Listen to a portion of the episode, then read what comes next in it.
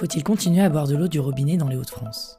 Montreuil-sur-Mer est l'une des quatre communes du Pas-de-Calais concernées par le suivi renforcé mis en place par l'Agence régionale de santé à partir de l'automne. Ici, le taux de métabolite présent dans l'eau se situerait entre 2 et 3 microgrammes par litre, avec une marge d'erreur de 60%. En d'autres termes, il se peut que la valeur sanitaire transitoire, établie dans l'attente d'études approfondies, soit dépassée. Si l'ARS a averti les municipalités, certaines d'entre elles font le choix de ne pas alerter les habitants. C'est notamment le cas de la commune de Montreuil. La communauté de communes a quant à elle jugé qu'il s'agissait seulement d'une opération de surveillance et qu'en l'absence de preuves de risque sur la santé, il n'était pas nécessaire d'inquiéter la population. Ainsi, de nombreux habitants ne sont même pas conscients de boire une eau polluée. C'est ce que racontent des administrés rencontrés sur place. Vous habitez à Montreuil-sur-Mer depuis combien de temps? En réalité, j'ai habité Montreuil toute ma vie. Euh, je suis partie il y a 6 mois. Euh, à peu près 4 ans? Depuis 10 ans. Et vous avez entendu parler de cette histoire de pollution de, de l'eau récemment? Non, pas trop, vaguement. Pas du tout. J'avais vu passer l'article sur euh, la pollution de l'eau et euh, ça nous avait vraiment interpellé. on s'est dit mince, waouh. Pourquoi ça vous a interpellé justement de, de voir cette actu? Bah parce que on, on le savait pas forcément déjà d'une part que on pouvait consommer de l'eau qui était euh, qui était quand même très très très polluée.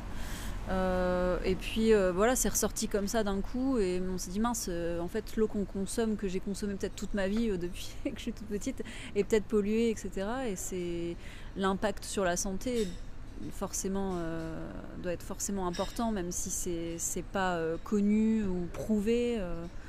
donc ouais, ça m'a interpellée dans ce sens-là. Et puis j'ai de la famille qui vit ici, donc pareil, je me dis mince, faut qu'ils fassent attention. Je leur ai dit d'ailleurs, j'ai dit faites attention à, l'eau que vous buvez. Si vous buvez l'eau du robinet, pensez peut-être à boire de une autre eau. Les mairies autour, elles ont, elles ont communiqué, il y a eu quelque chose ou c'est c'est resté confidentiel? Euh, J'en ai pas entendu parler personnellement. Après, euh, il y a peut-être eu quand même un communiqué, j'espère d'ailleurs. Avoir au moins un communiqué, parce que j'en ai pas eu euh, jusqu'à présent euh, connaissance, oui, tout à fait. Mais il me semble avoir vu passer un article récemment sur le fait, en fait, que hum, l'agence de la santé ou quelque chose comme ça, en fait, comment dire, baisse les niveaux de tolérance plus ou moins, ou les augmente ou les baisse.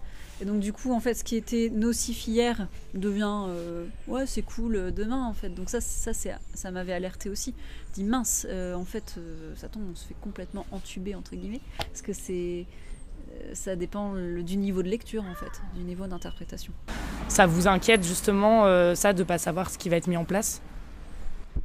Euh, bah oui en fait, enfin carrément même. Euh, Ça m'inquiète de ne pas savoir ce qui va être mis en place et ça m'inquiète de voir euh, qu'en modifiant des niveaux de, des seuils de, potabilité ou voilà, on peut rendre tout potable ou tout pas, tout pas potable, mais en l'occurrence c'est plutôt tout potable. Et ça c'est vachement inquiétant parce qu'en effet, je pense qu'on n'est pas on n'a pas une info suffisamment claire, on n'a pas suffisamment de détails, on n'a pas suffisamment de clés pour comprendre le- la problématique et du coup agir en conséquence. Ok, je vais arrêter de, boire de l'eau du robinet en pleine conscience parce que je sais que euh, il a, euh, c'est potentiellement dangereux pour moi et pour ma santé. Voilà, on n'a pas, pas toutes ces, données-là et, il, faudrait communiquer euh, vraiment davantage là-dessus. Et vous parliez quand même aussi de, bah, du secteur de la betterave qui, qui, est important dans l'économie locale. Il y a beaucoup de gens dans le secteur d'avoir Montreuil-sur-Mer, d'agriculteurs qui vivent vraiment de la betterave euh, pour vous ou- On a la sucrerie en fait euh, qui est juste à côté, la sucrerie d'Atin. Vous voyez euh, l'endroit, l'usine. Donc bon, forcément, je suppose que la sucrerie qui est placée là, enfin voilà, il suffit de voir le nombre de camions de betteraves qui arrivent pour, pour faire du sucre à Atin.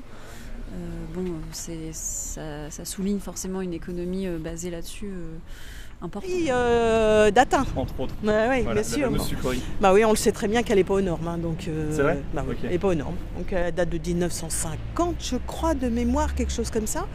Mais euh, effectivement, elle n'est pas aux normes. Parce que euh, si vous allez vous promener sur Atin, au niveau du centre Leclerc, vous allez sentir une odeur de merde continuellement. Et ça vient de la sucrerie d'Atin. D'accord. Voilà. Si encore il n'y avait que les évaporations de, de, de la betterave, euh, c'est pas gênant. Mais euh, il y a toutes ces odeurs, mais d'imperfection, euh, mais vraiment d'odeur, mais vraiment très désagréable. Euh, voilà. Alors, c'est pas tous les jours, on nous dit c'est quand ils décantent euh, les bassins, qu'ils les nettoient. Donc il y a cette remontée. Et où est-ce qu'elle va d'après vous? Moi je pense qu'elle va dans la coche. Vu les tuyaux, vous allez voir, vous avez des tuyaux apparents qui sortent. Parce que moi, je me suis toujours dit, je ne mangerai jamais le poisson de la canche. Aucune étude publique ne démontre un quelconque lien entre l'usine sucrière Tereos et la pollution de l'eau environnante. Mais l'activité betteravière est omniprésente sur la commune. Rappelons que la pollution au métabolite de chloridazone est liée à un herbicide employé dans la culture de betterave. L'agence régionale de santé que nous avons pu joindre ne semble pas s'alarmer de la situation. Elle explique que la valeur de gestion provisoire établie en l'absence de valeur de potabilité fiable est une mesure préventive efficace. Elle répondrait à un principe de précaution supérieur à ceux établis chez nos voisins européens, en attente d'études approfondies. Jérôme Verret, responsable santé et environnement à l'ARS de la Somme. Nous, on organise le contrôle, euh, suivant cela les, bah, les recommandations euh, ministérielles de la Direction générale de la santé, du ministère de la Santé. Toutes les choses sont très cadrées au niveau réglementaire. Et donc, on, on- on sous-traite avec un laboratoire qui va effectuer le prélèvement sur le lieu que l'on définit, avec la fréquence idem qu'on lui définit, et qui ensuite ben, achemine l'échantillon sur un laboratoire. Alors, il n'y a pas de changement de norme. Ça, c'est quelque chose qui est erroné. La norme, elle a toujours été, elle est et elle restera toujours de 0,1 microgramme par litre pour chaque pesticide. Ça, c'est une norme française, c'est une norme européenne. Donc, tous les pays de l'Union européenne sont astreints à la même norme de 0,1. Alors, cette norme de 0,1, elle est à distinguer de la valeur que vous dites de 3, qui est effectivement la valeur de 3, c'est ce qu'on appelle la valeur sanitaire transitoire. C'est une valeur qui permet de gérer lorsqu'on a présence de pesticides au-delà de la valeur de 3, eh bien, des mesures sont mises en place pour euh, distribuer de l'eau, revenir à une eau qui soit en deçà de cette valeur. C'est toute la difficulté sur les pesticides. C'est quelque chose qui est compliqué à expliquer et qui est facteur de confusion dans le grand public et même au-delà. Toutes les substances ont la même norme, 0,1 microgramme par litre. Donc 0,1 microgramme par litre, pour vous donner un ordre d'idée, c'est quand même en termes de 1 microgramme, c'est un millionième de gramme. 10 moins 6, c'est un millième de milligramme, donc c'est très petit. Toutes les substances, tous les pesticides ont la même norme de 0,1 parce que la volonté de l'Union européenne, euh, retranscrite d'ailleurs par la France, c'est de faire en sorte qu'il n'y ait pas ou très peu uniquement à l'état de trace des pesticides dans notre consommation et on comprend aisément Hein, ce type de substance n'a a priori rien à faire dans l'eau qu'on consomme. Les effets sur la santé sont définis euh, substance par substance, donc ils sont très variables d'une substance à l'autre, alors que comme je le disais, la norme de 0,1 est identique pour toutes les substances. Je- par exemple, en Haute-France, dans la Somme notamment, on recherche 515 pesticides euh, dans, dans l'eau potable. Ces 515, ils ont tous la même norme de 0,1. Par contre, ils n'ont pas tous la même valeur sanitaire, bien évidemment. Chaque valeur sanitaire est propre à chaque substance. Une substance A n'a pas, forcément les mêmes effets sur la santé qu'une substance B. Donc, la valeur sanitaire est quelque chose de très individualisé. Or, euh, on comprend bien que c'est facile de dire euh, pour toutes les substances, euh, il existe 800 pesticides en France métropolitaine. Il est facile de dire vous avez tous la norme de 0,1.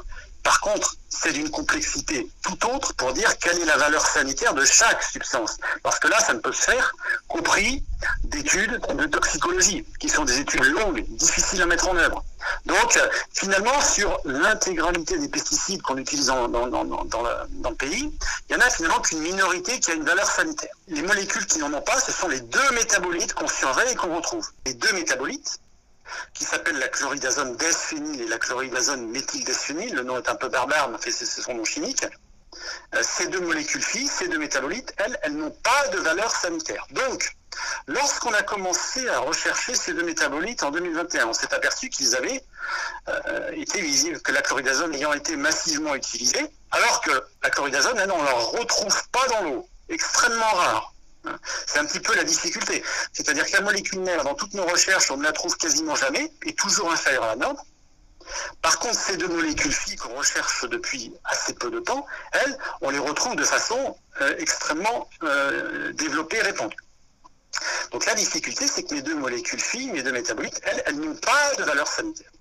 Donc lorsqu'on a donné un petit peu nos chiffres euh, montrant que la présence des deux métabolites était euh, avérée et fortement développée sur le territoire des Hauts-de-France, euh, la Direction générale de la santé, donc le ministère de la Santé, a consulté un, niveau d'expertise indépendant, le Haut, Conseil de santé publique, qui a donné comme recommandation N'ayant pas de valeur sanitaire établie par des laboratoires des études toxicologiques, elle a recommandé ce qu'on appelle une valeur sanitaire transitoire, qui, comme son nom l'indique, bah, est donnée dans l'attente de compléments et d'études toxicologiques de l'ANSES notamment, une valeur sanitaire transitoire de 3.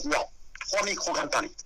Pourquoi 3 Eh bien, euh, là, euh, le Haut Conseil de santé publique a dit euh, on n'a pas trop, on n'a pas beaucoup d'éléments pour juger, on va faire comme les Allemands. Les Allemands, eux, ils ont, ils recherchent aussi ces métabolites. Ils n'ont pas plus d'études toxicologiques.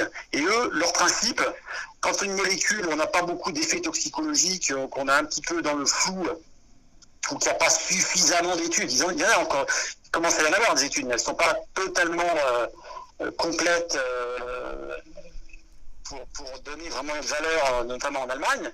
Et bien, eux, quand ils ne savent pas, les Allemands, ils ont principe, on prend trois.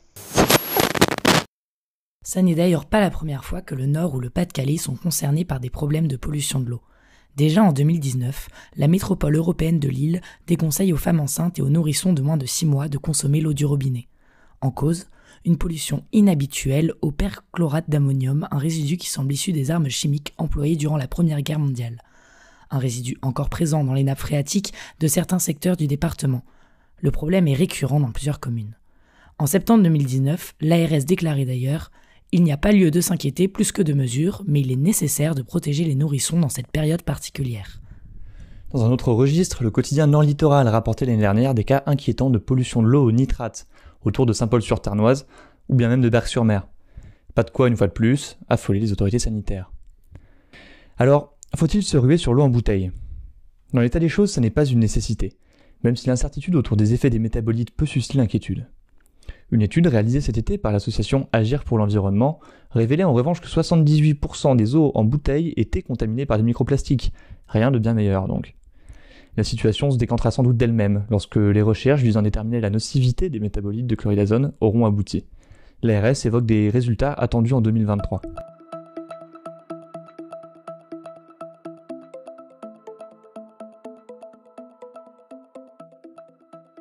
Nous tenons tout particulièrement à remercier Florence Trollet, journaliste dans les Hauts-de-France pour le journal Le Monde.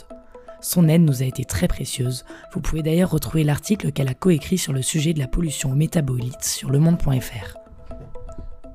Nous vous remercions d'avoir écouté cette émission Père le Nord qui portait sur la pollution de l'eau aux métabolites de chloridazone dans les Hauts-de-France.